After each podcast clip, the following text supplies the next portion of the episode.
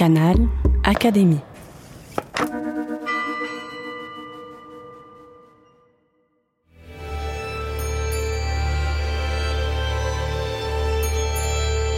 L'entretien de la semaine.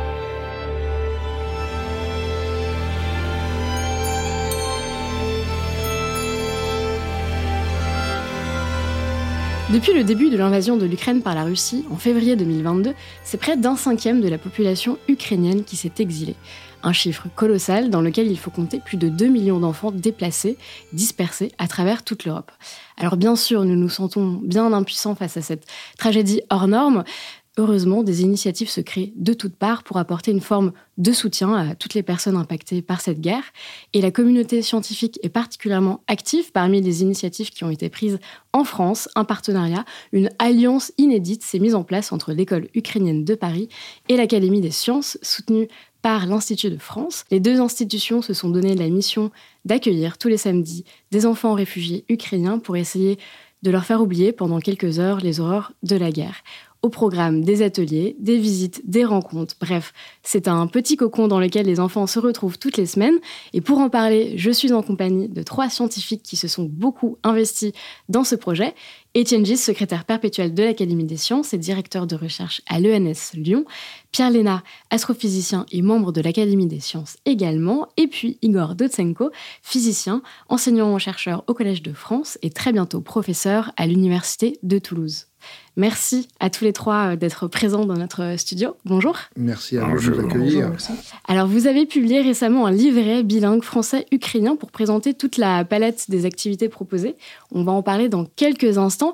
Mais d'abord, Pierre-Léna et Etienne Gis, vous êtes tous les deux membres de l'Académie des sciences. Vous vous connaissez bien, vous êtes euh, confrères ici à l'Académie.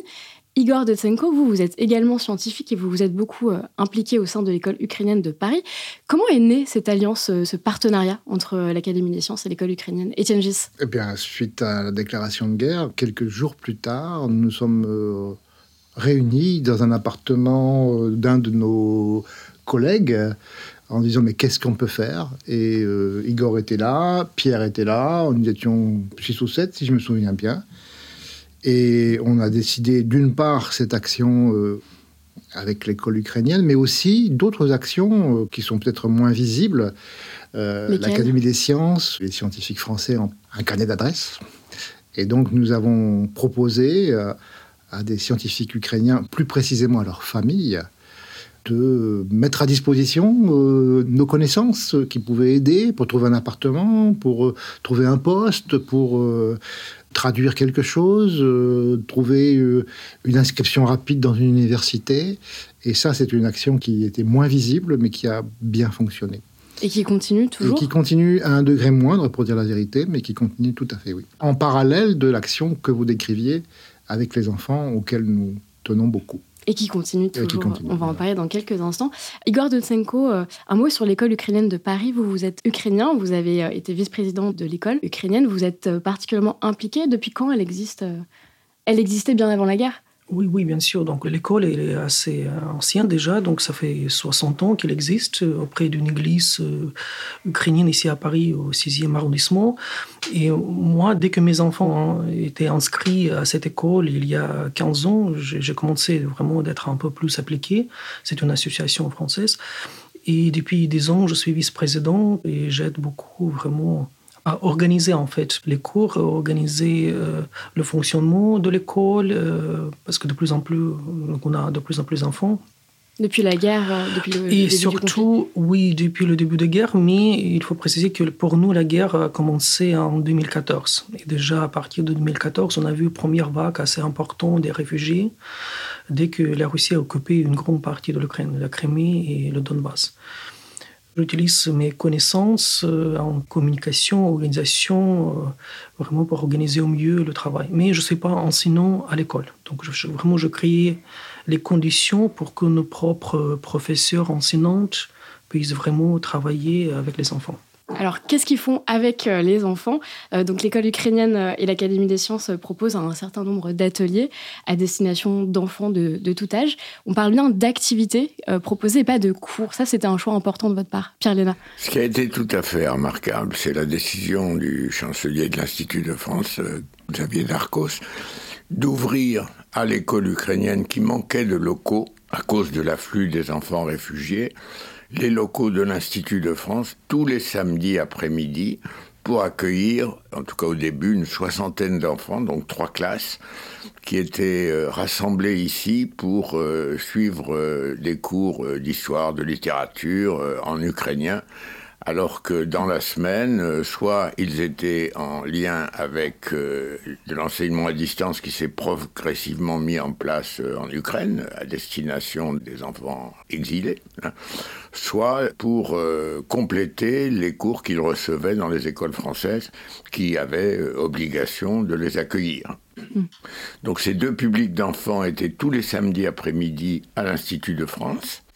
Et nous avons pensé à l'Académie des sciences que nous devions, pouvions faire quelque chose avec eux le matin, plutôt centré sur les sciences, pour au fond leur euh, faire bénéficier de la possibilité de rencontrer des scientifiques, de faire euh, du travail euh, atelier très concret sur des sujets scientifiques ou autres d'ailleurs, puisque progressivement, samedi, nous avons diversifié ces activités et nous les avons complétées par des visites. Et évidemment, Paris, Paris est extraordinairement riche en, en possibilités. Nous n'avions que l'embarras du choix avec des confrères de l'Académie des sciences qui, dans telle ou telle spécialité, acceptaient de les accueillir euh, au Muséum d'histoire naturelle, à l'Observatoire de Paris, à l'Institut, au Musée Curie et bien d'autres. Mm. Effectivement, beaucoup d'académiciens ont mis euh, la main euh, à la pâte et beaucoup d'entre eux euh, se sont proposés pour animer, faire des promenades. Alors, à l'Institut, mais également hors les murs, et ça se veut très, très interactif. Étienne Gis. Bien sûr, de mémoire, il y a eu la visite du musée du chocolat, il y a eu la visite de l'Observatoire de Paris, il y a eu des tas de visites passionnantes pour les enfants. Je voudrais juste ajouter sur, insister sur un point qui me semble important, c'est que parmi les catastrophes euh, impliquées par la guerre, il ne faut pas oublier les enfants qui ressentent ces choses de manière très différente euh, de la nôtre. Et on a vu ces enfants qui, euh, extérieurement, semblent en parfait état, entre guillemets, mais très clairement sont en souffrance. En particulier parce que pour la majorité d'entre eux, leur père est à la guerre. Et c'est quelque chose qu'on a du mal à imaginer, nous, les Français, qui n'avons pas connu ça depuis, euh, depuis bien longtemps. Donc on avait face à nous des enfants qui riaient, mais d'une manière euh, très différente du rire habituel des enfants qu'on entend des écoles françaises. Voilà. Effectivement, euh, je, me suis déplacée donc la semaine dernière pour assister à un atelier. J'ai rencontré Olga, la traductrice qui est présente euh, lors de chaque euh, atelier, qui disait dans son témoignage que au-delà de, leur faire découvrir la culture française, les sciences, etc., ces ateliers sont aussi faits pour faire oublier des émotions négatives.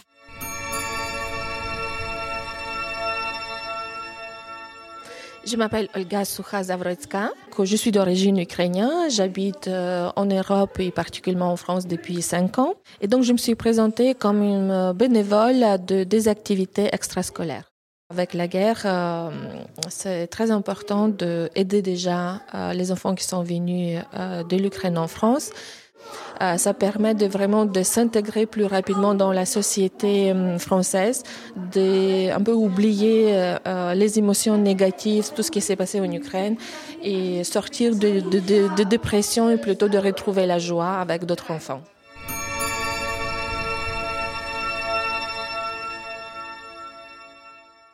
Vous avez parlé de traduction.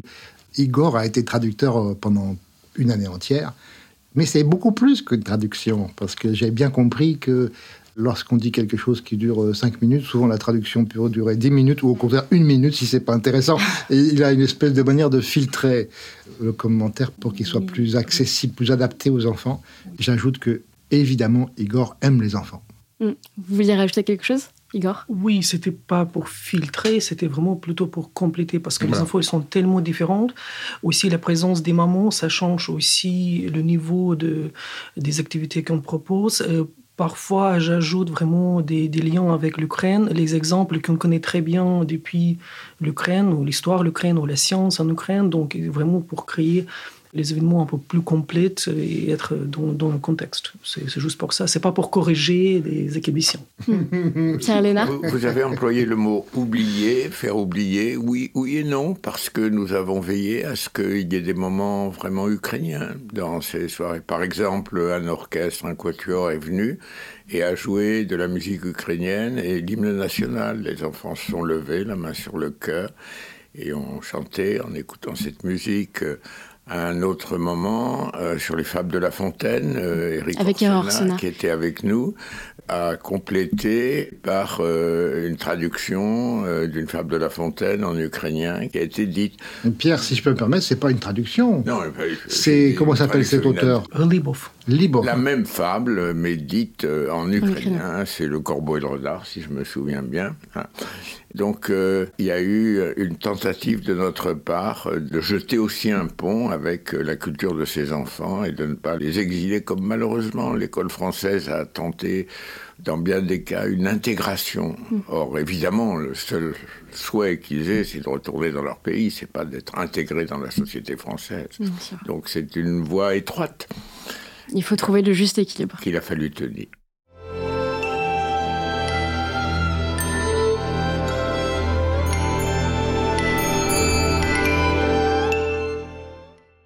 Pierre Léna, vous, vous êtes donc beaucoup investi. Je le rappelle, vous êtes un astrophysicien accompli, mais vous êtes surtout passionné d'enseignement. Ça a toujours été un aspect au premier plan de votre parcours et vous avez suivi tout au long de votre carrière des étudiants, des doctorants, qu'on appelle même les bébés Léna. Mais dans le cadre de cette école ukrainienne, vous vous adressez à un public euh, bien souvent euh, très jeune, dont la langue française n'est pas euh, la langue maternelle. Est-ce que ce jeune public accroche bien à la science? Oui, toujours c'est une question de méthode et de moyens. Hein. Il s'agit de les mettre euh, à 6 ans, 8 ans, 12 ans devant une tâche concrète, autour d'une question très concrète. Hein. Vous allez regarder les étoiles, et bien on va dessiner des constellations. Et comment s'appellent-elles Les avez-vous déjà vues Donc nous les avons emmenés à l'Observatoire de Paris euh, un soir, hein, et c'est en train de se reproduire cette année pour euh, regarder le ciel, hein, euh, regarder un instrument. Donc avec les enfants, tout est possible parce que le miracle de l'enfance, c'est la curiosité, c'est les yeux grands ouverts, c'est les questions qui fusent. Pourquoi? Pourquoi? On peut pas toujours répondre à un niveau scientifique élaboré, et il ne faut pas d'ailleurs. Hein. Mm. Mais ce miracle de l'enfance, aucune difficulté pour l'exploiter. Cette curiosité, elle est universelle, et nous l'avons retrouvée chez les enfants ukrainiens, peut-être d'ailleurs plus aiguisée peut-être par le drame qu'ils vivent, peut-être aussi par la qualité, pour les plus âgés en tout cas, de l'enseignement scientifique ukrainien, qui est bien ce qu'ils avaient eu dans leur pays, et qui est à l'école primaire, malheureusement, pour la France, bien supérieur à ce qu'ils rencontrent chez nous. Donc, euh, aucun problème à faire euh, découvrir aux enfants le questionnement scientifique. Et Igor s'y employait dans ses commentaires, et alors au-delà de la traduction verbatim de mm. ce qui était dit en français. Vous vouliez rajouter quelque chose? Non, je voulais juste rajouter que on ne peut pas réduire la science aux mathématiques, bien sûr, ni même les mathématiques au calcul, mais j'ai en effet constaté que les enfants ukrainiens avaient une capacité du... supérieure aux enfants français en calcul, pas en mathématiques, mais en calcul. C'est quelque chose qui m'a semblé très, très, très impressionnant. Et ça, comment vous l'expliquez euh, bah, C'est ce que disait Pierre, c'est-à-dire la formation initiale à l'école primaire est visiblement de meilleure qualité en Ukraine la formation initiale pour le calcul, j'entends bien. Hein. Mmh, oui, bien sûr. Alors, c'est ce que vous disiez à l'instant, vous faites découvrir la science de façon très concrète, comment fonctionne un télescope, comment on dessine un, ballon de foot, comment euh, marche l'effet de serre. Donc, ce sont le genre de questions euh, qui sont discutées lors de ces, euh, de ces ateliers avec des académiciens donc qui partagent leurs connaissances, mais pas seulement de l'Académie des sciences. Éric Orsena, par exemple, de l'Académie française, a organisé un atelier autour des fables.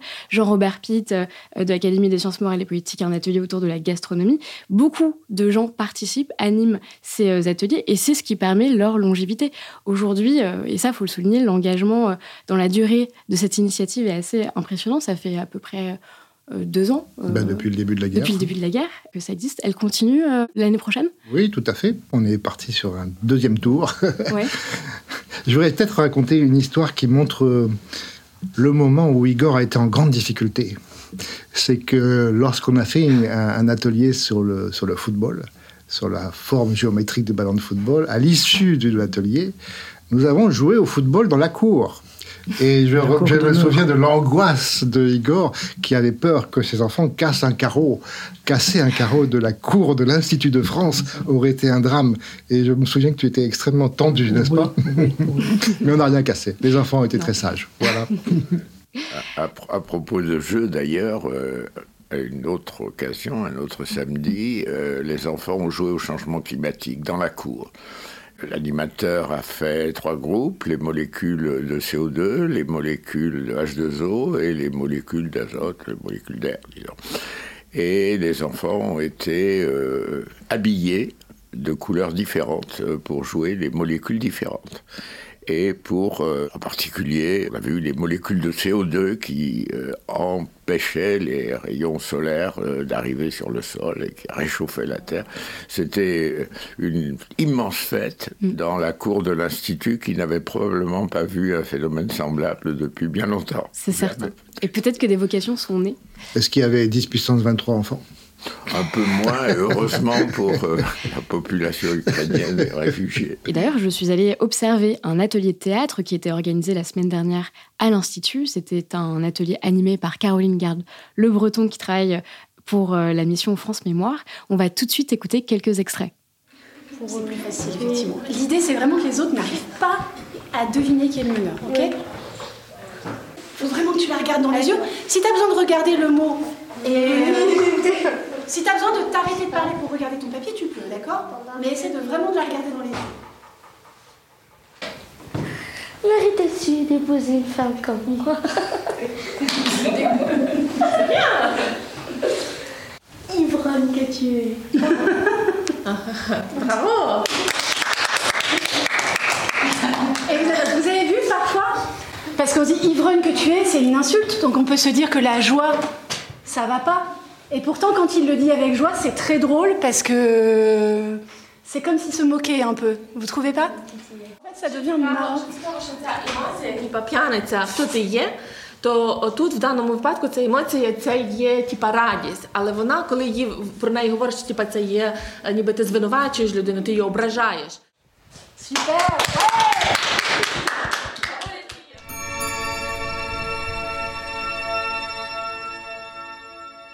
C'est un livret qui résume euh, donc les visites, les ateliers. Il a été publié il y a quelques jours. Il est disponible donc en français et en, en ukrainien. Et vous dites en préambule dans le texte qu'il faudrait qu'il serve de lien avec d'autres actions qui ont été euh, déjà engagées ou qui pourraient naître dans le pays. Euh, à quoi vous pensiez en particulier, Igor Dotsenko Donc, première chose pour moi, c'est vraiment pour donner un exemple, mais exemple pas à suivre, mais plutôt pour s'inspirer. Parce qu'il y a beaucoup de personnes ici en France, et pas seulement en France, en Europe et dans le monde entier, qui, veulent vraiment participer. Et bénévolat est très important pour nous, pour l'Ukraine. Et, ça, ça peut donner vraiment un peu de, de vision comment on peut être appliqué, qu'est-ce qu'on peut faire. Et bien sûr, nous sommes ici scientifiques, on sait s'organiser, on sait se communiquer, on sait de travailler avec les enfants, faire des cours, des conférences. Et ça, c'est les premières choses qu'on a commencé à faire.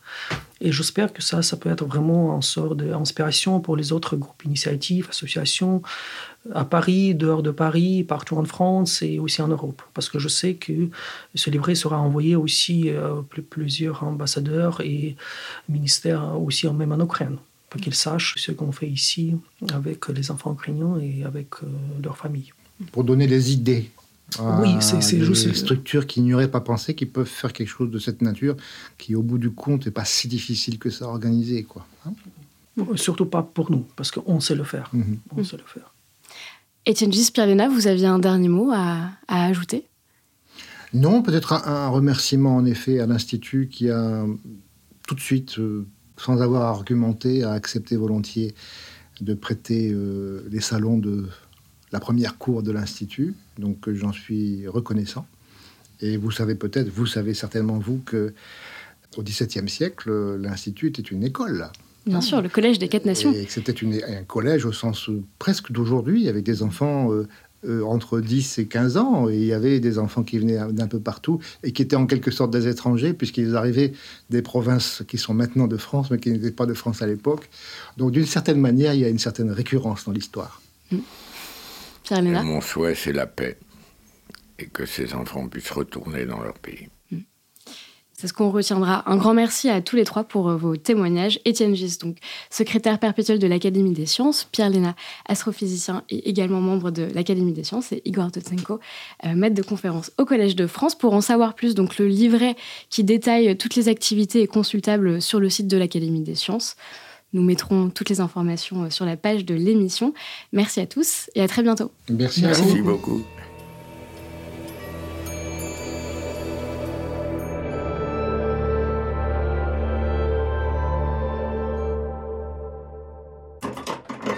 Canal Académie.